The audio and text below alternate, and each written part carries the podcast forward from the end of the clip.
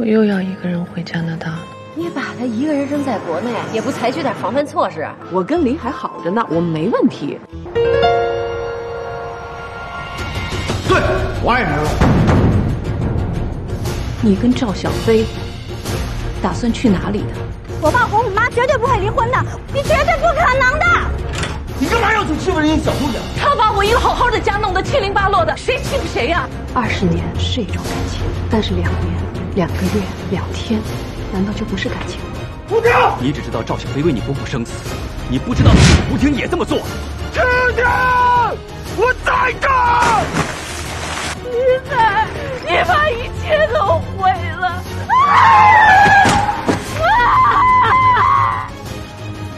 我们俩站在你面前，你要选谁？现在决定。五、四、三、第五十四章，天已经完全黑下来了。马路上的路灯、车灯闪烁，过往的车辆疾驰在回家的路上。英子一路上打着家里的电话。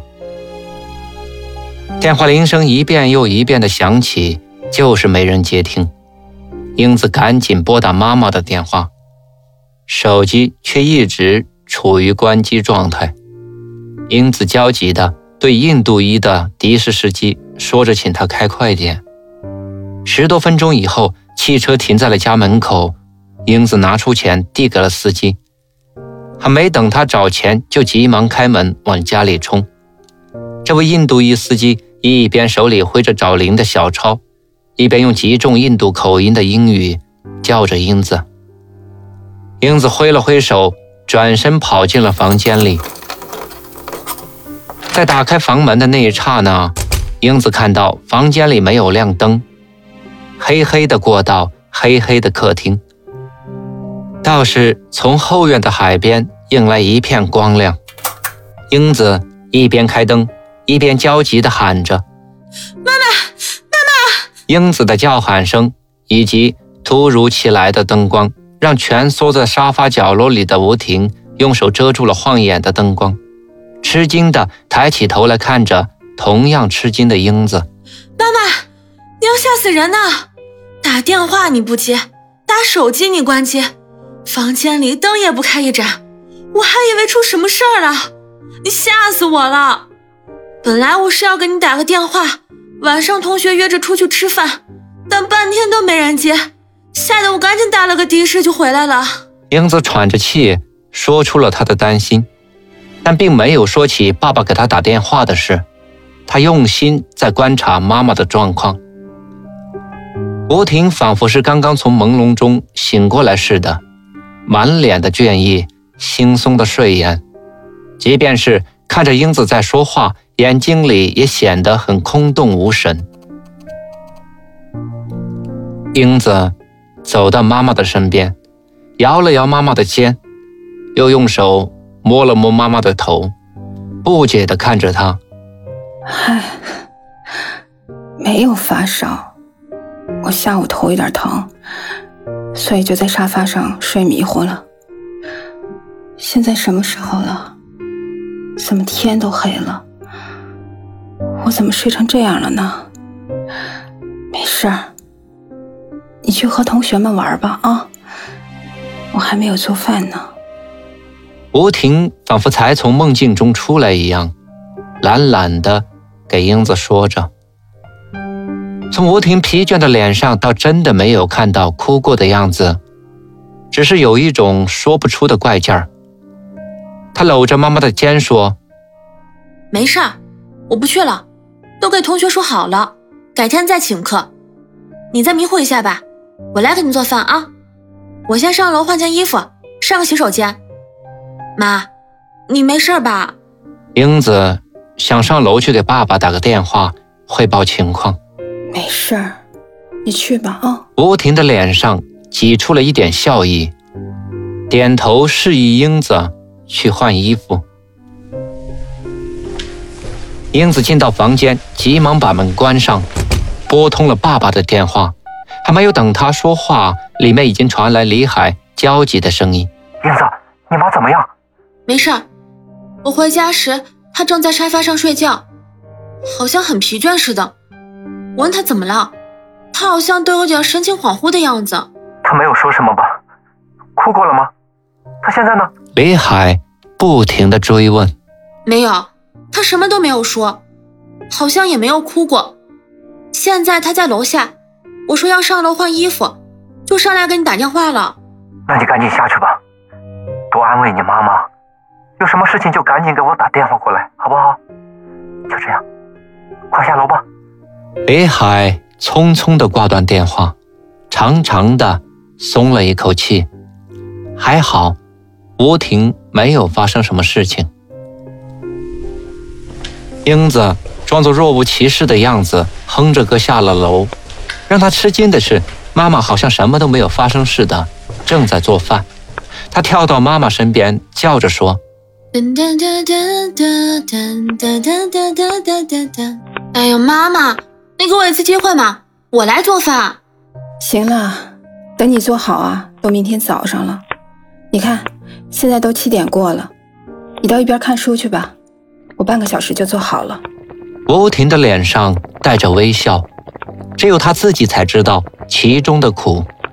但他不愿意让英子知道他心里面的事儿。不管他和李海发生了什么，他还是希望维护一个父亲的尊严。妈，那我帮你做饭吧，你也教教我嘛。下次你回国的时候，我也可以自己应付一下。搞不好我还要请一些同学来家里吃个饭什么的呢。哇，排骨莲藕！哇，今天又是水煮牛肉啊！太好了妈，多做点，吃不完的我明天打包带到学校。上次就剩下那么一点儿，带到学校就被他们抢光了，结果我一片也没吃上，害得我还买了一个汉堡吃。在英子的一连串的感叹声中，吴婷舒心的笑了。作为一个妻子，一个母亲，她最大的幸福就是看到丈夫和女儿眷恋家的感觉。此时。她感觉到女儿好像长大了，但她并不知道是李海让女儿照看着她。来，妈妈教你。其实水煮牛肉啊最简单了，因为这里的牛肉呢品质很好，肉质细嫩，不像国内的牛肉很老，不容易做好。先把它切好，码上这种调料包，再加上一点橄榄油和料酒。这个肉啊，就算码好了。现在呢，我们准备蔬菜。客厅的灯光映照着母女俩的身影，他们有说有笑的做着晚餐。不一会儿，客厅的落地玻璃上起了大片的雾气，房间里飘出了香辣的味道。不管发生什么样的事，生活还是要继续。作为一个母亲的职责，还是要继续。此时，吴婷麻木的心才慢慢的苏醒。他不再去想那刺人耳膜的声音，因为这一切都是他无法掌控的。他唯有享受现在的亲情时光。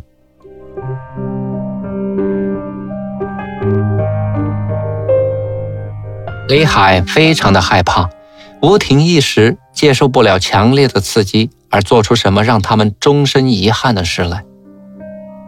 吴婷始终生活在一个很封闭的圈子里，特别是这几年移民加拿大以后，吴婷的朋友圈子更小了。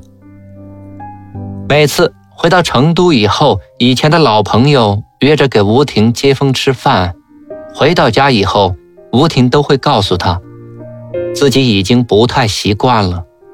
他们谈论的好多事情，他都不知道。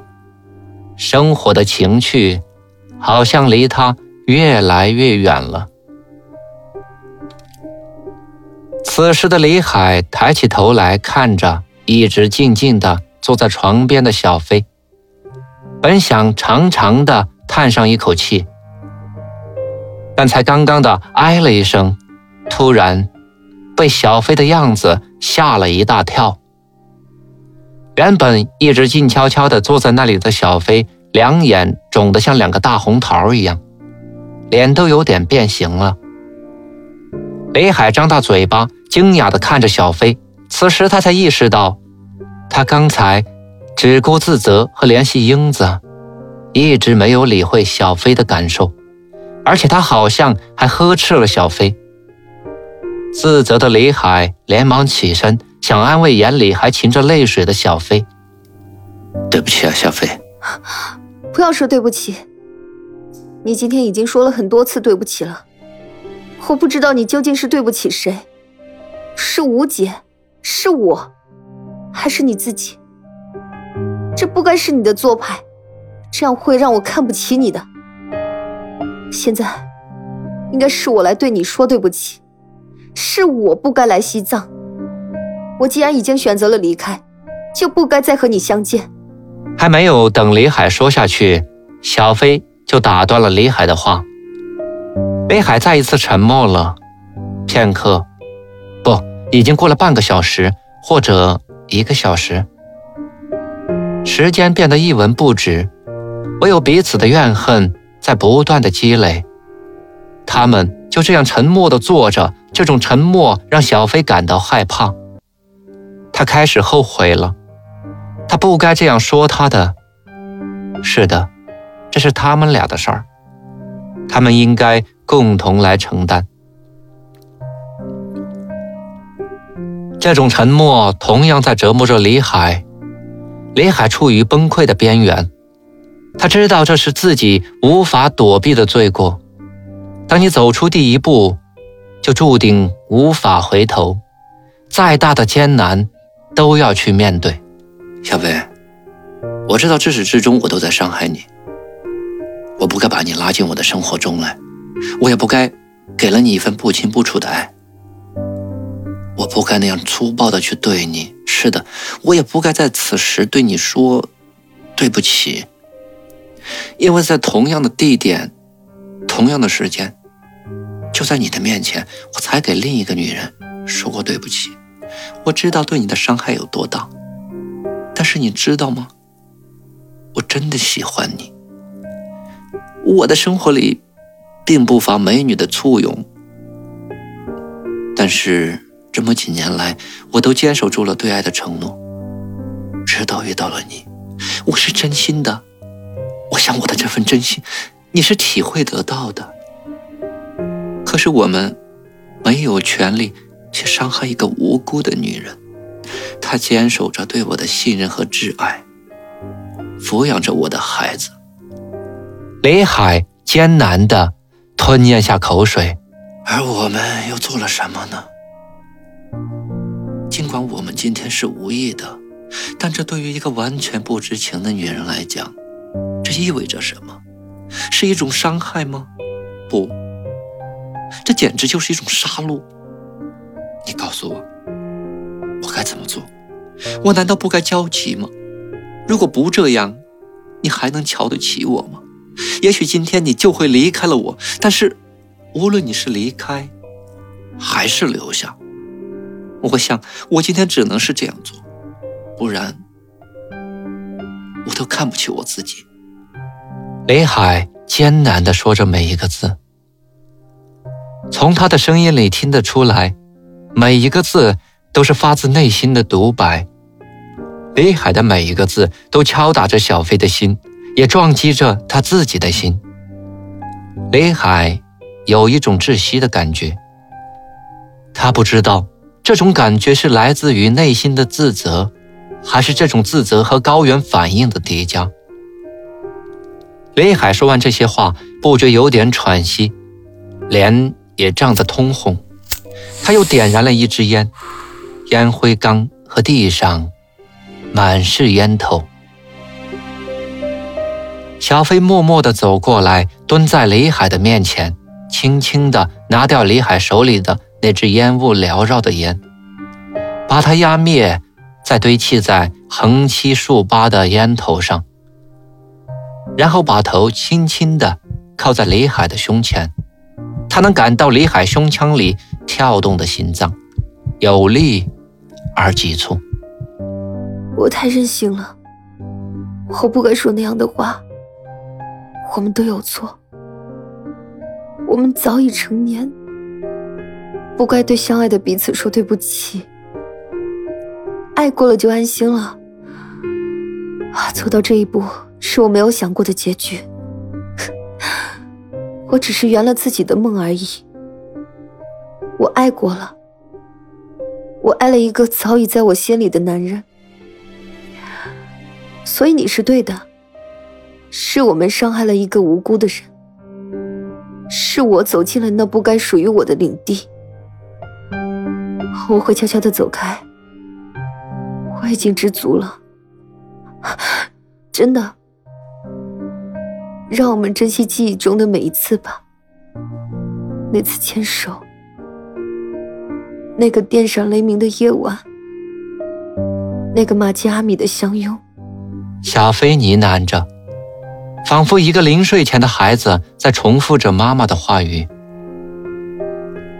李海拥抱起怀里的小飞，心疼的吻着她的双眼，她的唇。咸咸的唾液被浓浓的烟味吞没，瞬间，小飞心里的怨恨灰飞烟灭。是的，灾难已经太多了，何必还要互相折磨呢？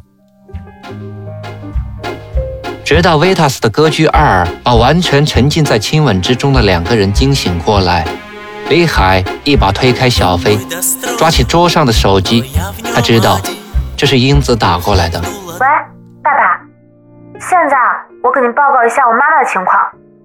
我们刚吃了饭，妈妈好多了。我和她一块做的饭。吃饭的时候我问了她，怎么今天有点没精神似的？妈妈说她今天特别累，她说晚上要早点睡，休息一晚可能就好了。哎，爸，你今天怎么得罪我妈了？现在你妈在干什么？李海。没有正面回答女儿的问话，焦急的脸上并没有完全释怀。他现在只是关心吴婷的情况。他在洗碗，他让我先上楼做作业，所以我就上来先给你打电话了。不是怕你着急吗？你和我妈下午怎么了？英子还是不依不饶的问道：“没什么，真的，就是吵了几句而已。”不可能。我妈那么崇拜你，他怎么会跟你吵架？肯定是你犯了什么错误。英子的一句话扎进李海的心里，瞬间让李海觉得挺内疚的。因为，正如英子讲的，吴婷崇拜李海，那是因为他创造了奇迹，创造了一个改变家庭命运的奇迹。特别是在吴婷辞去了优越的工作以后，那更是全心全意的。在家料理家庭的事务，李海变成了吴婷生活的全部。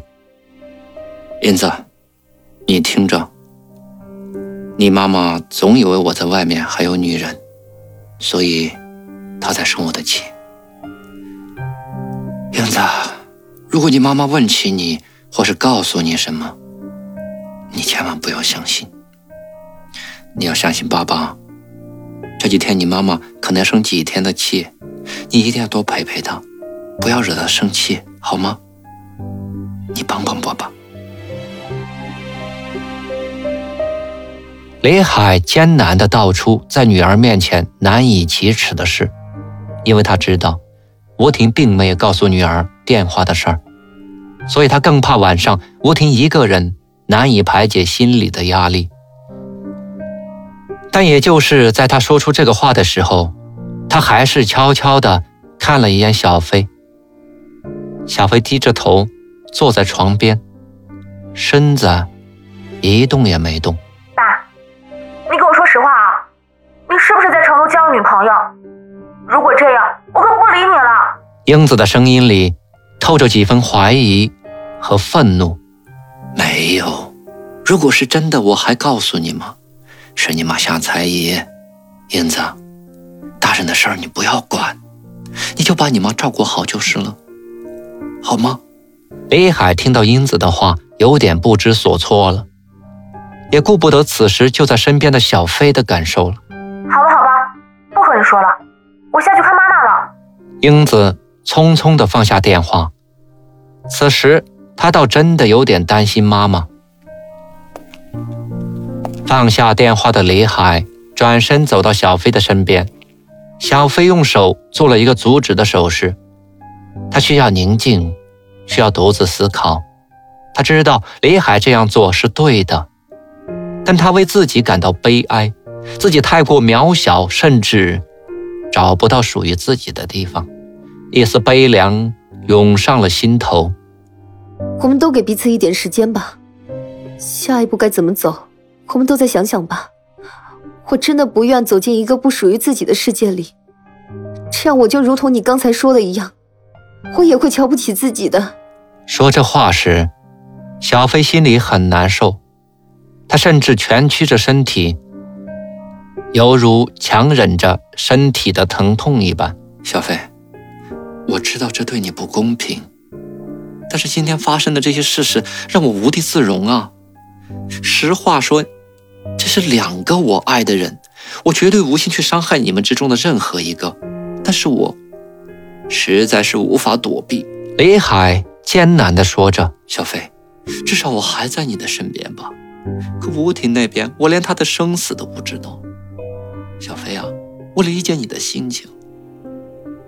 这样吧，我让小刘给你买一张明天回成都的机票，你先回去，我们分开一段时间，以后的事情一切由你决定。我尊重你的决定。北海拿起手机拨起电话，小飞一把抢过电话，扔在了床上。李海吃惊地看着他，此时小飞又是泪流满面。李海不知所措。小飞没有说一句话，只是慢慢的把头靠在李海的肩上。感谢聆听、关注、分享，本章播出完毕，敬请期待下一章节。